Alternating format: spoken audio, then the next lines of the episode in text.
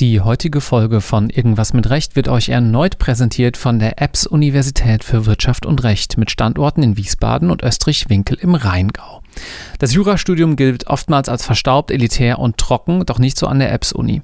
Denn die Hochschule hat das Jurastudium einer grundlegenden Reform unterzogen. Die juristische Ausbildung erfolgt in thematisch aufeinander abgestimmten Blöcken, in denen sich die Studierenden in kleinen Lerngruppen intensiv mit einem bestimmten Fachbereich auseinandersetzen. Bei der Vorbereitung auf die erste juristische Prüfung profitieren die Studierenden zudem vom integrierten einjährigen Examinatorium zur Erreichung der persönlichen Bestnote. Und das mit Erfolg. Bereits zum vierten Mal in Folge kam der beste Jura-Absolvent in Hessen von der EBS-Universität und auch die Prädikatsquote kann sich mit 60 Prozent mehr als sehen lassen. Wer also Interesse hat, einen Blick über den Tellerrand zu werfen und sich für ein privates Jurastudium begeistern kann, der sollte auf www.apps.edu oder im Profil auf LTO Karriere vorbeischauen. Vielen Dank für die Unterstützung von Irgendwas mit Recht und nun viel Spaß!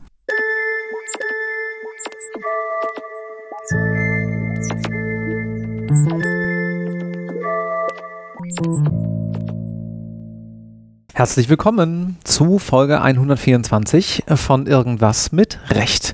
Ich heiße Marc Ohrendorf und heute spreche ich mit meinem lieben Kollegen Dr. Felix Zimmermann. Hallo Felix. Hallo Marc.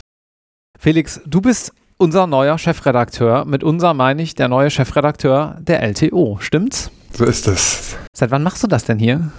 Ja, jetzt seit ein paar Monaten, seit Dezember 2021 bin ich hier.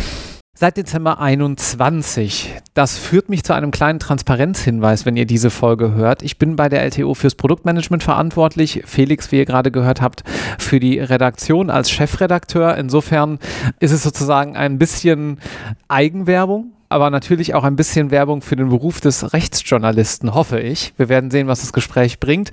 Aber nur, dass es einmal vor der Klammer, vor die Klammer gezogen gesagt ist, wisst ihr Bescheid. Und nun, Felix, Fangen wir ganz am Anfang an. Du hast ja schon viele dieser Podcasts auch gehört. Warum eigentlich Jura? Ja, Jura war bei mir eigentlich so eine Entscheidung. Ich dachte mir, ich möchte irgendwie argumentieren und ich möchte eigentlich Politiker werden. Das war, glaube ich, mein ausschlaggebendes Argument. Ich habe irgendwie, als ich kleiner war, immer so Bundestagsdebatten angehört irgendwie und ich fand immer ganz erstaunlich, derjenige, der spricht, hat recht. Dann dachte ich, wow, der hat die besten Argumente. Dann kam der nächste Redner aufs Podium und dann, ach ne, die Argumente sind viel besser. Also irgendwie war für mich dann aber verknüpft Jura mit Politiker werden. Das mhm. war so die Idee. Was Jura ist, hatte ich keinerlei Ahnung von. Also nicht mal, bevor ich mich dann äh, äh, das Jurastudium angetreten habe und so richtig ganz konkret, was es ist, habe ich dann auch erst während des Studiums gemerkt. Mhm. Hast in Hamburg an der Buceris Law School studiert, ne? Genau, das war einer der ersten Jahrgänge der Law School 2001 und mich dort beworben, das Auswahlverfahren gemacht. Und da gab es ja auch den Töffeltest, den man machen musste, mit 230 Punkten in Englisch. Und ich habe exakt 230 Punkte nur geschafft, aber ausreichend. Also ein Punkt weniger, dann wäre ich also zur Law School nicht gekommen, weil das war eben eine zwingende Hürde, die zu nehmen war. Kommst du aus Hamburg oder hattest du dir das spezifisch ausgesucht? Nee, ich komme aus, aus Frankfurt und hatte einen Freund, der im ersten Jahrgang der Law School war und hat mich einfach darauf beworben, es einfach mal auszuprobieren. Mhm. Mhm. Und es war natürlich eine aufregende Zeit. Damals war es in der Law School noch äh, nicht ganz so durchstrukturiert wie heute. Da gab es noch Umbaumaßnahmen währenddessen. Wir haben in Containern studiert teilweise. Und ja, das, war, waren dann natürlich äh, aufregende, aber sehr arbeitsintensive Jahre an der Law School. Vielleicht muss man das auch mal hier, weil wir den einen oder anderen Gast schon auch von der Law School hier hatten, kurz darlegen, inwieweit sich das Studium dort so von der klassischen Uni unterscheidet. Kannst du das mal den Zuhörenden kurz irgendwo skizzieren? Also ich weiß jetzt nicht, wie es im Einzelnen heute überall ist, aber damals ist die Law School eben angetreten mit einer gewissen Verschulung auch des Jurastudiums. Mhm.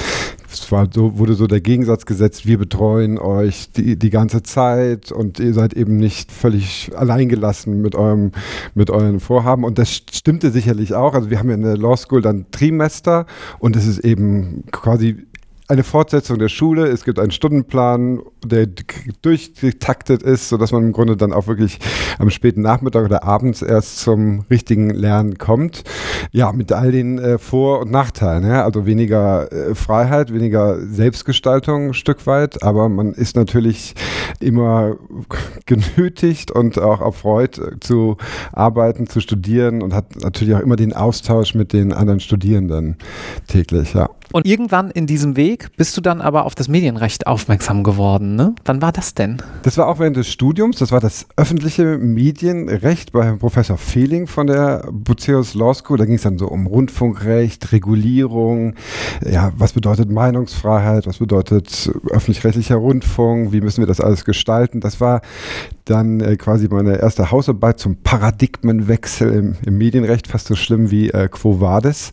Äh, und da bin ich eben dann im Zuge dessen wissenschaftliche Hilfskraft und später auch wissenschaftlicher Mitarbeiter beim Hans-Bredow-Institut für Medienforschung, auch an der, an der Universität Hamburg äh, geworden, bei Professor Wolfgang Schulz und war da langjähriger Mitarbeiter dann und habe da den öffentlich-rechtlichen äh, Aspekt oder das, das öffentliche Medienrecht eigentlich gemacht.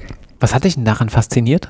Ja, wie gesagt, also ich habe ja von früh auf immer diesen politischen Diskurs spannend gefunden und das war dann im Grunde eine gewisse Parallele dazu. Ne? Die, die Meinungsmacht der Medien, wie wir heute sehen, ungebrochen ist, wenn auch äh, verändert.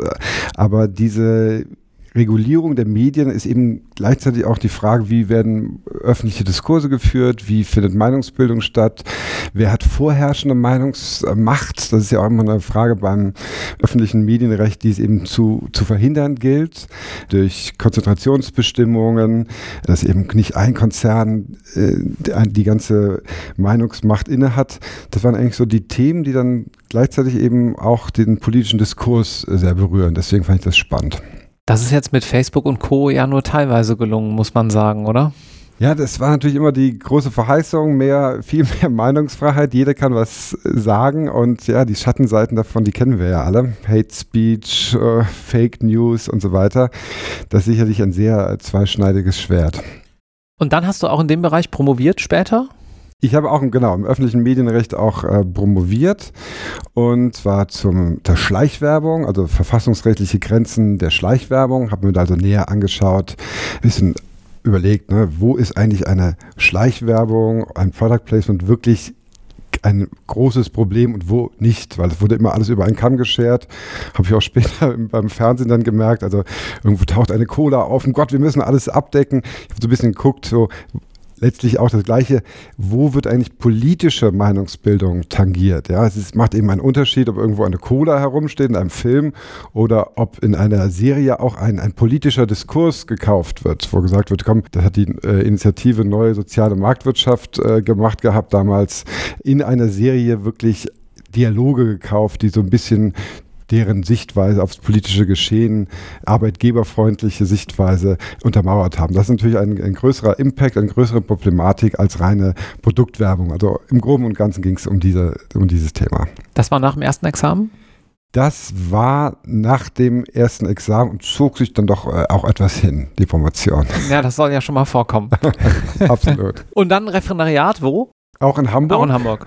Und da hat sich quasi diese äh, Konzentration auf das Medienthema fortgesetzt. Ich war an der Pressekammer am Landgericht Hamburg und an der Wettbewerbskammer. Ist das die Kammer, wo immer alle hingehen? Weil sie, wenn man zum Beispiel äh, urheberrechtliche Abmahnungen vorhat, wenn man sagt, nein, das Landgericht Hamburg, das hat den Rechteinhabern noch immer Recht gegeben. Also ja, das, genau, dieses Gerücht hält sich hartnäckig, also bei den presserechtlichen Beim Abmahnungen. Pre ja. Mhm. Da hält sich das hartnäckig.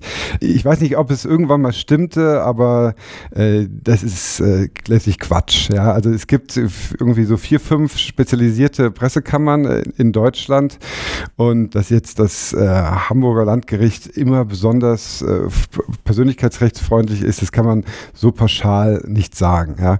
Richtig ist, dass der BGH und auch das Bundesverfassungsgericht da oft Entscheidungen entsprechend aufgehoben haben. Das stimmt schon, aber äh, ich dürfte sagen, das lag schon auch an der, an der schieren Menge an Entscheidungen, die da eben getroffen wurden. Mhm. Ja. Aber das ist genau dieses Landgericht und eben an der Wettbewerbskammer und dann war ich bei CMS, bei Michael Fricke, der auch im Presserecht äh, sehr, sehr gut ist und habe im Grunde diesen Weg dann langsam eingeschlagen.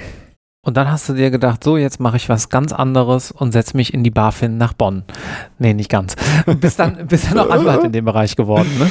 Genau, es war im Grunde dann der, der Kurswechsel ne, vom öffentlichen Medienrecht zum privaten Medienrecht, ne, öffentliche Medienrecht Regulierung und da ich beim Hans-Bredow-Institut auch oft so Hausarbeiten äh, mitgestaltet habe, die dann dich immer um diese Unterlassungsansprüche treten, Unterlassung von Ne, dass man eben beantragt, dass jemand etwas nicht mehr sagt oder nicht mehr schreiben darf. Und ich fand eben diesen Teil dann auch beim Presserecht in, am Landgericht Hamburg einfach spannend, weil sehr konfrontativ. Und ich hatte auch Angebote von Großkanzleien oder anderen Kanzleien, wo es eben um Regulierungsfragen ging. Aber so einen Vertrag zu gestalten, das ist jetzt nicht so ganz meins. Das mhm. finde ich nicht so richtig spannend. Ich wollte eigentlich so ein bisschen in den konfrontativen äh, Bereich gehen. Ja, wenn schon kein Schlagabtausch im Bundestag, dann doch wenigstens vor Gericht. Also kurz zur Einordnung. Sozusagen zivilrechtliches Presserecht, da sind wir jetzt gerade. Ne? Und im Prinzip bei der ganzen Frage, der eine sagt was über den anderen, jetzt mal ganz platt formuliert, du kannst es gerne noch ein bisschen näher ausführen, was nicht wahr ist oder was beleidigend ist und der andere will sich wehren, ne? Genau, so ist es. Also das ist richtig zusammengefasst. Das sind dann vor allem die vier Ansprüche, um die es da geht. Und der Unterlassungsanspruch, also der, das Herzstück quasi des privaten Medienrechts, dann die Gegendarstellung, die Richtigstellung und der Geldentschädigungsanspruch. Das sind im Grunde die Sachen, die man da als Presserechtsanwalt auf der betroffenen Seite immer geltend macht. Ich erinnere mich an eine Presserechtsvorlesung bei Gernot Lehr. Der ist hier ein ganz bekannter Presse- und Medienrechtler aus Bonn. Ich habe damals in Bonn studiert und der brachte mal eine Zeitschrift mit. Ich weiß nicht mehr, ob er selber es war oder ein anderer bekannter Anwalt in dem Bereich, wo eine Gegendarstellung bei der Bildzeitung überhalb des Bruchs gedruckt wurde. Also physische Bildzeitung, ja. Die ist natürlich einmal gefalten und wenn dann da oben an derselben Stelle was veröffentlicht wird, wo was klar bzw. richtig, nee, nicht mal richtig gestellt, gegen dargestellt wird, muss man sagen, ja, dann ist das erstmal ja ein ziemlicher anwaltlicher Erfolg. Kannst du mal von so ein, zwei Fällen berichten, womit du zu tun hattest, wo man vielleicht auch von gehört hat, die dann auch so einen Effekt mit sich brachten, wo du gesagt hast, hey Mensch, das hier lohnt sich aber, das ist aber nett. Ja, das ist natürlich äh, immer auch eine zweischneidige Sache, denn oft ist es ja so, dass der Tropf schon gelutscht ist. Ne? Die Berichterstattung ist in der Welt und jeder hat es schon gehört, gelesen, sodass man manchmal da einfach auch hinterherläuft und äh, Säuberungsarbeiten mit dem Besen versucht durchzuführen. Aber kurz nochmal, weil du die Gegendarstellung angesprochen hast, das ist eben dieses spannende Prinzip, ne, dass die ja von der Idee her die gleiche Publizität gewährleisten soll wie die Ausgangsberichterstattung. Und wenn dann der Titel von der Bildzeitung gegen dargestellt wird, dann muss das eben auch auf der Titelseite Seite passieren. Und die meisten denken immer, Gegendarstellung würde bedeuten, dass die Medien was falsch gemacht haben. Ist aber gar nicht so, sondern es ist einfach nur die Möglichkeit des Betroffenen mit seiner Sicht der Tatsachen auch diese in den Medien zu schildern. Ähm, ja, also ich habe äh, viele Fälle gehabt, auch äh, prominente vertreten. Ich habe ein sagen wir, den epischsten Auseinandersetzung hatte ich eigentlich gegen die Taz. Und zwar ging es da um einen Artikel, äh, Horror am Waldrand, Heim der gequälten Kinder. Ja, da habe ich also ein Kinderheim vertreten, das sich gegen Vorwürfe wehren musste. Diese Berichterstattung ist für mich immer noch so ein, ein wirklich ein äh, Paradebeispiel von, wie, wie investigativer Journalismus nicht sein sollte. Mhm. Also einfach Scheuklappen auf und alles so drehen, dass es schön zur, zur Geschichte passt. Bin ich natürlich auch befangen in der, in der Sache, weil ich der Anwalt war, also objektiv kann ich hier nicht reden. Aber das Spannende da am Medienrecht ist wirklich, das kann man sich gar nicht vorstellen, wie hoch das hergeht vor Gericht da sind, wenn man da dabei ist, denkt man so, das ist doch unrealistisch. Sowas könnte man doch nicht mehr, wenn man es im Film zeigen würde, sagen, das, sowas gibt es doch nicht in Deutschland. Da sind, treffen Egomanen aufeinander, die Anwälte wohlgemerkt. Es wird geschrien vor Gericht und die meisten äh, Richterinnen und Richter nehmen das eigentlich ganz gelassen hin, weil die sind das gewohnt. Mhm. Ja? Also mir hat so quasi der, der Taz-Anwalt hatte mal in der mündlichen äh, Verhandlung, da ging es dann um dieses Kinderheim und ich wollte geltend machen oder klarstellen, dass den Kindern da nicht grundlos irgendwie Leid angetan wird und habe gesagt, ja, wenn man jetzt ein Poster von den Kindern weggenommen hat, dann wurde das gemacht, weil die, diese Kinder schwer gestört waren und sich mit der scharfen Seite verletzt haben. Worauf dann der Anwalt der Taz zu mir sagte, Ihnen sollte man mal die Halsschlagader aufschlitzen. Okay, äh, könnten wir das jetzt bitte zu Protokoll nehmen? Und dann meinte der Berliner Richter, oh warte, das war doch jetzt erkennbar witzig gemeint. Ja? Aber ich habe es dann zu Protokoll nehmen lassen, zum Glück, damit es auch äh, belegt werden kann. Also da geht es einfach äh, hoch her. Ja, warum ist das eigentlich so? Ich glaube, das ist so, weil es letztlich darum geht, dass einem eine Meinung ja verboten wird zu sagen. Das emotionalisiert einfach. Wenn man ein einen Presserechtsprozess als Medium oder als Journalist verliert, dann heißt das, ich darf das nicht mehr sagen. Und das ist, und es geht natürlich auch immer ans eigene Werk, das angegriffen wird. Ne? Journalisten sind ja mindestens so eitel wie auch die Prominenten und Betroffenen. Und wenn man da natürlich was schreibt und das wird angegriffen und für falsch äh, empfunden, dann geht das quasi gegen die Berufsehre und führt zu jeder Menge Aufwallungen. Was natürlich auch am Presserecht total spannend ist, ist diese ständige Abwägung zwischen Meinungsfreiheit und Persönlichkeitsrecht, die dazu führt, dass es in der Regel kein klar ersichtliches Ergebnis gibt vorab. Mhm. Es gibt immer unglaublich viel Freiraum zu argumentieren. Das macht einerseits total Spaß, aber hat eben andererseits auch den aus anwaltlicher Sicht den großen Nachteil, dass jeder Sieg zugleich mit der Sorge verbunden ist, was macht die nächste Instanz? Denn äh, die Richter sind halt genauso frei und drehen das Ganze dann sehr gerne. Und es ist leider äh, nicht gesagt, dass eine höhere Instanz sich mehr Mühe macht bei ihrer Argumentation. Insbesondere auch der Bundesgerichtshof beendet manchmal in, in, in kurzen äh, Ausführungen das, was irgendwelche Vorinstanzen sich sehr ausführlich überlegt haben. Und da ist der Ärger natürlich dann auch besonders groß. Aber das war nicht der Grund dafür, dass du nach einigen Jahren Anwaltsdasein gesagt hast, okay, ich brauche noch mal was anderes und zum ZDF gewechselt bist, oder? Nein, das war nicht, das war nicht der Grund. Ich habe die Konfrontation schon, schon gemocht. Ich bin halt ein Typ, der dann immer mal wieder auch gern was Neues probieren will und habe mich spaßeshalber eigentlich auch dann beim, fürs Volontariat beim ZDF beworben und äh, wurde da eben genommen. Glaube ich, als bestimmt ältester Volontär aller Zeiten, da war ich nämlich schon 35 und äh, habe dann hier mein äh, Stückbüro bei Scherz Bergmann, äh, Rechtsanwälten mit äh, eigener Sekretärin und im Keller in Mainz getauscht und bin wieder bei meinen Eltern in Frankfurt eingezogen. Auto brauchte ich dann auch, aber ein anderes. Ja, weil ich einfach so diese also ich habe mir überlegt, selbst wenn ich jetzt der erfolgreichste Medienanwalt Deutschlands würde, ja, wäre doch die Tätigkeit im Grundsatz die gleiche. Das war sozusagen die Überlegung. Mhm. Also natürlich mehr Prestige, mehr Ruhm, mehr Geld, vielleicht auch mehr Macht. Aber ich würde jetzt kein, was ganz Neues, eine ganz neue, ganz neuen Horizont würde ich damit nicht erreichen. Und deswegen die Idee, den, dem Journalismus auch sich zuzuwenden, der natürlich zur anwaltlichen Tätigkeit einen großen Vorteil hat. Man kann wirklich seine eigene Meinung vertreten, aber auch den Nachteil, dass man eben die eigene Meinung auch bilden muss, kritisch, während man natürlich als Anwalt genau weiß, wer Recht hat, nämlich der Mandant. Mhm. Und wie ging es dann weiter? Also Volontariat? Genau, Volontariat in Mainz und dann äh, 2016 habe ich dann als Journalist angefangen zu arbeiten bei äh, Frontal 21. Die sitzen auch in Berlin, also das investigative Magazin des ZDF und habe da sehr viel äh, gemacht. Das war eben die Zeit des äh, Deal-Skandals in diesem Bereich. Wir haben damals mit als erste aufgedeckt, dass der Deal-Skandal kein VW-Skandal ist, sondern im Grundsatz äh, alle mehr oder weniger das Gleiche machen. Mhm. Das waren Themen, und da bin ich dann auch der Frage nachgegangen, warum das Bundesverkehrsministerium eigentlich keine Bußgelder gegen Autohersteller verlangt hat und habe da einen großen Fragekatalog äh, an Herrn Scheuer gerichtet, damals eben Bundesverkehrsminister, der nicht beantwortet wurde.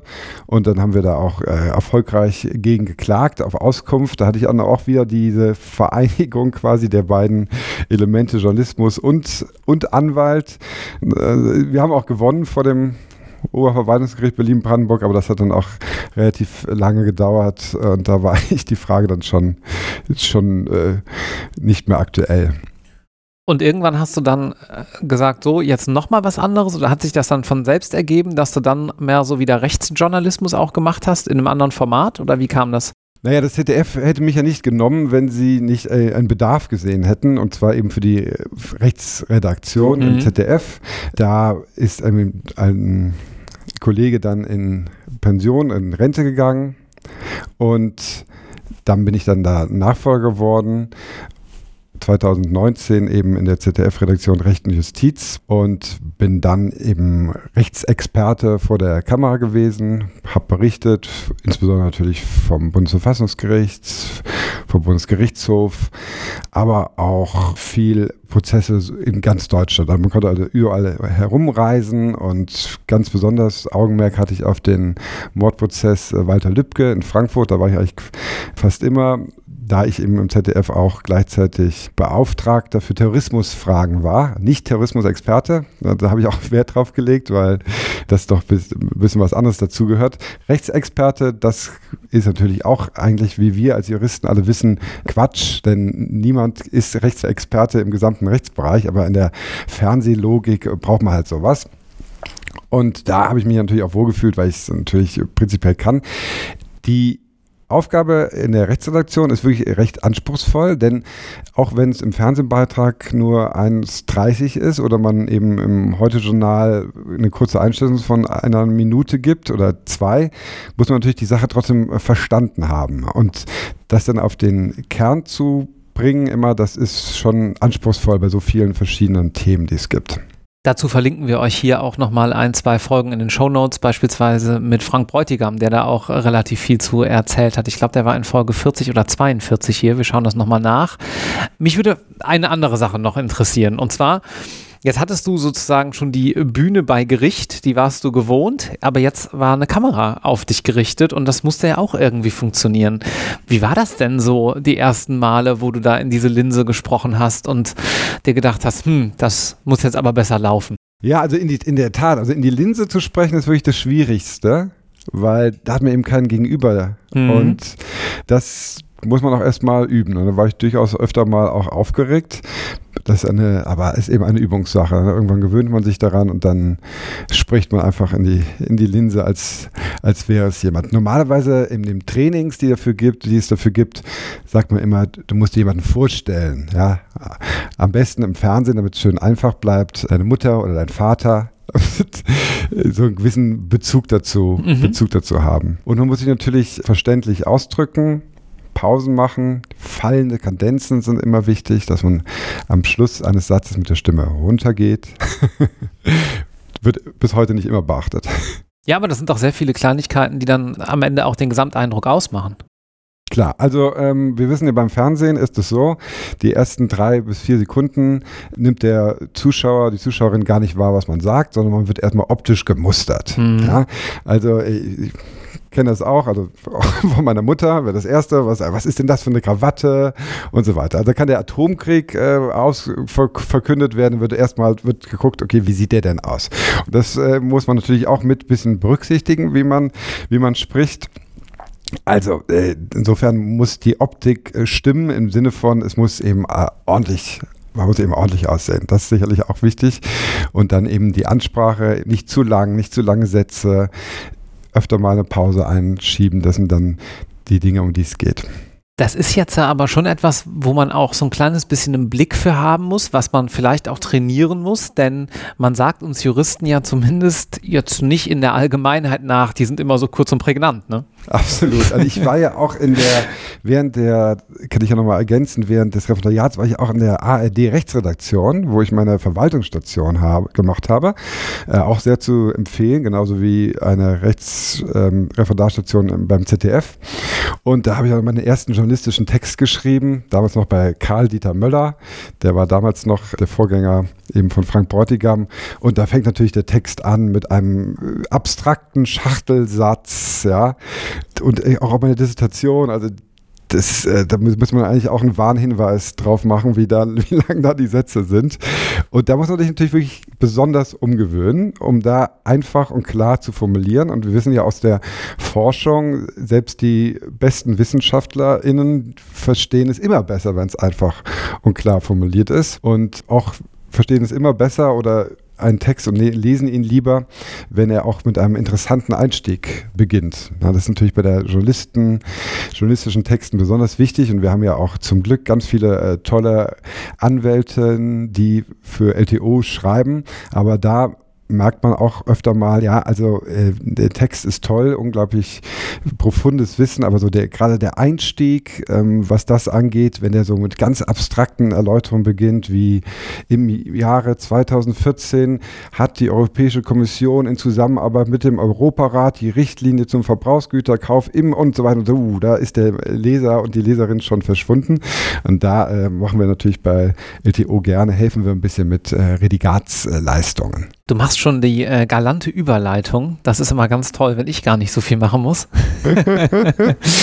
Bevor wir darauf eingehen, was wir hier eigentlich zusammen bei Wolters Klüver und bei der LTO und bei LTO Karriere alles machen und was du in der Redaktion machst, habe ich noch eine abschließende Frage zu diesem Themenkomplex. Anwaltliches Arbeiten, journalistisches Arbeiten. Viele Gäste in diesem Podcast in der Vergangenheit, vier, fünf Stück, haben immer mal gesagt, naja, eigentlich wollte ich Journalismus studieren, habe dann aber Jura gemacht, um als Quereinsteiger eventuell wieder Journalist zu werden. Du bist ja auch, ohne das jetzt lange ausbreiten zu wollen, in der entsprechenden Lehrtätigkeit äh, tätig ähm, in diesem Bereich in Hamburg, ne? Genau, bei der Henry-Dann-Schule. Genau. Warum ist das ein so beliebter Weg, als Quereinsteiger in den Journalismus zu gehen, wie du es ja eigentlich dann auch bist? Im Verhältnis zu, naja, ich mache jetzt Abi und dann werde ich direkt Journalist und lass mich entsprechend dort ausbilden. Ich persönlich hatte es ja gar nicht so vor, aber ich glaube, es gibt natürlich wunderbare Journalistinnen oder Angehende, die wirklich sich von vornherein darauf fokussieren, professionalisieren und solche Personen braucht man auch. Aber prinzipiell ist es, glaube ich, durchaus sinnvoll, gerade in unseren heutigen Zeiten, dass man ein gewisses Fachgebiet eben beherrscht und daraus quasi auch ein bisschen Expertenjournalismus macht. Das ist auch das, worauf so ein bisschen insgesamt hinläuft, meines Erachtens. Und ob das jetzt Jura, Biologie, Chemie, Medizin oder äh, auch Baurecht oder äh, Bauingenieur ist, äh, das ist eigentlich egal. Das ist auch was Beruhigendes wenn es mit dem Journalismus nicht klappt, dann hat man eben mal was anderes eine gelernt, auf was man zurückgreifen kann. Und ich kann eigentlich diese Kombination dann nur empfehlen. Ja. ja, das macht Sinn. Zumal man ja dann auch, selbst wenn man nicht immer über diesen Fachbereich dann schreibt, äh, doch so ein Steckenpferd schon mitgegeben bekommen hat, ne? Genau. Und es, ja, also jetzt äh, natürlich um sich irgendwo auch äh, durchzusetzen, hilft es natürlich selbstverständlich, dass man eine Fachexpertise in irgendeinem Bereich hat und damit eben auch heraussticht. Ich sag mal so, normalerweise mit Jura steht man jetzt nicht so raus, jedenfalls auch bei den äh, Hörerinnen hier von, von IMR. Und es gibt ja viele Juristinnen, aber im Bereich Journalismus ist das jetzt nicht ganz so verbreitet, was natürlich auch möglicherweise daran liegt, dass man tendenziell als Journalist äh, weniger verdient als in einer Kanzlei. Das ist nochmal eine andere Frage. Aber jedenfalls ist diese Expertise immer ein guter Anker, um in der Redaktion Platz zu finden. Wie bist du eigentlich zur LTO dann gekommen? Also ich habe für die LTO schon geschrieben ab 2019, auch gerade viel eben über diesen Dieselkomplex. Und letztlich war ne, der Gedanke natürlich immer, dass es beim Fernsehen, es gibt natürlich auch die heute.de mit tollen Berichten, aber das ganze gesammelte Wissen kann man da natürlich nicht lassen. Und ich hatte ja eben schon gesagt, man muss äh, perfekt trotzdem äh, vorbereitet sein, auch wenn man äh, Journalistin im Fernsehen ist. Und da fand ich es immer toll, bei der LTO das Ganze nochmal ausführlicher äh, darzustellen. Mhm das ist im Grunde der Grund, warum ich mich dann auch dafür entschieden habe, äh, in diesem Bereich äh, verstärkt zu gehen. Gibt es eigentlich was, und wir schneiden die Frage raus, äh, wenn deine Antwort nicht gut ist? das sage ich hier selten. Okay, jetzt wird spannend. Was von innen ganz anders aussieht als von außen bei der LTO. Also jetzt, wo du hier bist, wo du sagst, ach, das ist aber jetzt irgendwie anders, als ich mir das vorgestellt hatte, wo du vielleicht als Freier oder auch in der Zeit davor noch nicht so viel von mitbekommen hast. Als ich jetzt zur LTO gekommen bin, war es ja wirklich die Zeit, wo es nur Homeoffice gab. Und ich konnte mir überhaupt nicht vorstellen, wie das ist, dass so, so eine Redaktion die ja aus insgesamt neun Personen dann besteht, äh, wie die arbeitet, nur, nur aus dem Homeoffice heraus. Und da war dann doch sehr positiv überrascht, wie das eben via Teams alles koordiniert, äh, Hand in Hand funktioniert, jeder da seine Aufgabenbereiche hat. Aber so richtig genau vorgestellt, vorstellen konnte ich mir gar nicht, wie eben diese Redaktionsarbeit verläuft. Ne? Mhm. Weil natürlich das zum Fernsehen sich in einem Punkt sehr wesentlich unterscheidet. Beim ZDF hieß es immer, wenn, heute kommen wir nicht ins Programm, wenn anderes Zeitgeschehen eben viel bedeutsamer war. Ja, wenn es irgendwie die Bundestagswahl gab oder ähnliches äh, und eben kein aktuelles Rechtsthema gab, da war man halt immer in Konkurrenz mit, mit den anderen äh, Themenbereichen. Und bei LTO können wir natürlich erstens nicht sagen, heute ist nichts los. Und zweitens ist natürlich auch immer was los in der Welt des Rechts, sodass diese äh, Arbeit natürlich dann doch äh, deutlich äh, intensiver ist oder jedenfalls konstanter. Ja? Beim ZDF gibt es natürlich auch Phasen, wenn dann plötzlich was los ist, ein wichtiges Urteil, dann äh, werden natürlich alle Hebel in Bewegung gesetzt und es wird auch dann äh, rund um die Uhr äh, gearbeitet und viele Stunden Überstunden gemacht. Aber dieses konstante, stetige Abbilden der Rechtsthemen des Tages, das hat mich dann schon fasziniert, wie das hier gelingt. Und inhaltlich, was sind so deine Vorstellungen mit der LTO für die nächsten Wochen und Monate, ohne hier vielleicht dann aber auch gleichzeitig zu viel zu teasern? LTO zeichnet sich ja schon immer eigentlich dadurch aus, dass es aktuelle Rechtsthemen mit als erste voranbringt, thematisiert. Diesen Bereich wollen wir weiter stärken und insbesondere auch Themen wirklich auch auf die Agenda bringen, die noch nicht in allgemein bekannt sind. Natürlich können wir da nicht mit Spiegel und anderen großen Medien konkurrieren, aber natürlich freut es uns, wenn wir immer öfter auch von diesen Medien erwähnt werden, wie in den letzten Wochen, weil wir eben als erste die spannenden Rechtsinformationen haben. Also die Aktualität zu stärken und neue Formate sind in Planung, die die ganz verschiedenen tollen Fähigkeiten der Redaktion abbilden werden. Und so tragen wir dann natürlich auch immer ein kleines bisschen dazu bei, dass ihr weiterhin sagt, Mensch, vom Examen muss man LTO gelesen haben, erst recht vor der mündlichen Prüfung und danach suche ich mir bei LTO bzw. LTO Karriere meinen neuen Job oder meine Wahlstation, um mal ein kleines bisschen Werbung in eigener Sache noch zu machen. Hast du Lieblingsthemen oder Lieblingsbeiträge? Wir haben jetzt neulich zusammen diskutiert und, und besprochen zu der Frage, äh, ob wir eigentlich mehr Kommentare auf lto.de machen. Und du warst ja dafür und es war auch eigentlich sonst niemand dagegen. Ich erinnere mich nur daran. Da weiß ich, du bist großer Fan von Kommentaren. Aber gibt es sonst noch was, wo du sagst, ach, da brenne ich so richtig für, das will ich so richtig gerne schreiben? Also natürlich schreibe ich sehr gerne über das äh, Medienrecht und das äh, haben natürlich da viele Kontakte und das läuft auch immer sehr gut, diese streitigen Auseinandersetzungen. Ja, sei es jetzt hier Herr Trosten gegen den Physiker Wiesendanger oder eben diese Fälle um Renate Künast oder hier neulich hatten wir exklusiv, dass äh, Bushido zu einer hohen Geldentschädigung verurteilt wurde. Also da bleibe ich dann auch wieder so dabei, dass ich sage, ja, das ist auch meine besondere Expertise im Medienrecht. Da schreibe ich natürlich dann auch besonders gern juristische Texte. Ansonsten interessieren mich vor allem auch im verfassungsrechtliche Fragen zur Impfpflicht, zur Verhältnismäßigkeit. Äh, das sind so die, die Hauptthemen, die ich besonders gerne mache. Mhm. Lass uns doch mal auf eine Kleinigkeit eingehen, die du äh, fast hast hinten runterfallen lassen. Du hast gesagt, wir haben neun Menschen in der Redaktion, ne? Und nochmal ungefähr dieselbe Menge, vielleicht ein, zwei mehr so drumherum in den ganzen Business- und Tech-Themen, die dann so ein bisschen außerhalb liegen. Wir sind also tatsächlich relativ klein und kleiner als so manche Leserinnen und Leser uns vielleicht auch halten. Ne? Also man kriegt schon mal irgendwie äh, so eine Vorstellung. Ich weiß nicht, ob dir das auch schon mal passiert ist. Äh, wird man schon mal mit einer Vorstellung konfrontiert? Ja, ihr habt doch diesen, diesen Newsroom und irgendwie eine Armada von Menschen. Ist das schon mal vorgekommen? Ja, ja, das ist ja. schon mal vorgekommen. Achso, ihr seid nur so klein, aber ich äh, konnte dann sagen, wir sind auf jeden Fall äh, größer als äh, andere Rechtsredaktionen. Ja, und auch von der Reichweite her vielleicht ja gar nicht so klein, ist dann immer meine Antwort. Aber kurzum, worauf ich hinaus will, ist, wir brauchen natürlich hier immer gerne Verstärkung, sei es in Form von Praktika oder auch ähm, dem Referendariat, was ihr auch bei uns machen könnt, sowohl im Produktmanagement als auch natürlich bei dir in der Redaktion. Was sollte man da mitbringen, wenn man hier mal so ein bisschen für zumindest vorübergehende Zeit andocken möchte, aus deiner Sicht?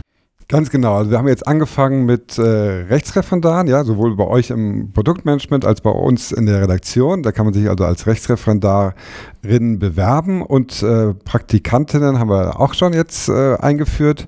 Und natürlich sollte man da erstmal ein grundsätzliches journalistisches Interesse haben. Man sollte auch so ein bisschen Spürnase sein. Ja, wir wollen bei LTO auch ein bisschen weiter diesen investigativen Bereich ausbauen. Wir hatten da jetzt in den letzten Wochen äh, ganz gute, spannende Geschichten, sei es exklusive Meldung zu Jens Meyer, diesem rechtsextremen Richter, der äh, vermeintlich wieder eingestellt werden muss aus der AfD oder auch zu Corona-Rebellen in Robe, eine Vereinigung von Richtern, die so auf äh, Anti-Impfkurs beziehungsweise Anti-Corona-Maßnahmenkurs gegangen sind. Also wir haben da schon immer spannende Geschichten und man braucht jemanden, der dann auch wirklich den Ehrgeiz hat, der Geschichte auf den Grund zu gehen. Das ist mal so Grundvoraussetzung. Man sollte natürlich Jura gut beherrschen. Gute Noten werden natürlich auch bei uns äh, sehr gern gesehen. Journalistische Vorerfahrungen sind prima, aber wie ich eben gerade gesagt habe, als ich zur ARD gegangen bin, äh, hatte ich auch äh, bei der Verwaltungsstation im Referendariat, hatte ich auch geringe oder bis gar keine, außer die Schülerzeitung klammer ich mal aus, äh, Vorerfahrung. Also das ist jetzt kein Beinbruch, wenn das nicht der Fall ist. Das kriegen wir dann schnell hin. Hier die Kolleginnen sind äh, sehr fit darin, einem dann die juristische Sprache schnell abzugewöhnen. Also wir freuen uns da sehr über Bewerbungen. Und ich glaube, da spreche ich sowohl für euch als auch für uns. Wenn wir jemanden annehmen, nehmen wir uns auch Zeit für die Betreuung. Ansonsten nehmen wir jemanden auch nicht an. Ne? Absolut, genau. Wir machen dann einen schönen Plan und überlegen uns, was man machen kann. Ziel ist natürlich, dass man dann auch eigene Artikel äh, schreiben kann, aber auch eben Recherche zu gewissen Themen leistet. Und darum geht's. Felix, vielen Dank das war sehr spannend und sehr vielseitig, was du alles schon erlebt und äh, vorangetrieben hast. Und ich freue mich, ich glaube auch im Sinne der äh, Zuhörenden hier, dass du jetzt hier die Redaktion verantwortest bei uns. Und danke dir, dass du heute hier zu Gast warst bei EMR. Vielen Dank für die Einladung. Tschüss. Tschüss.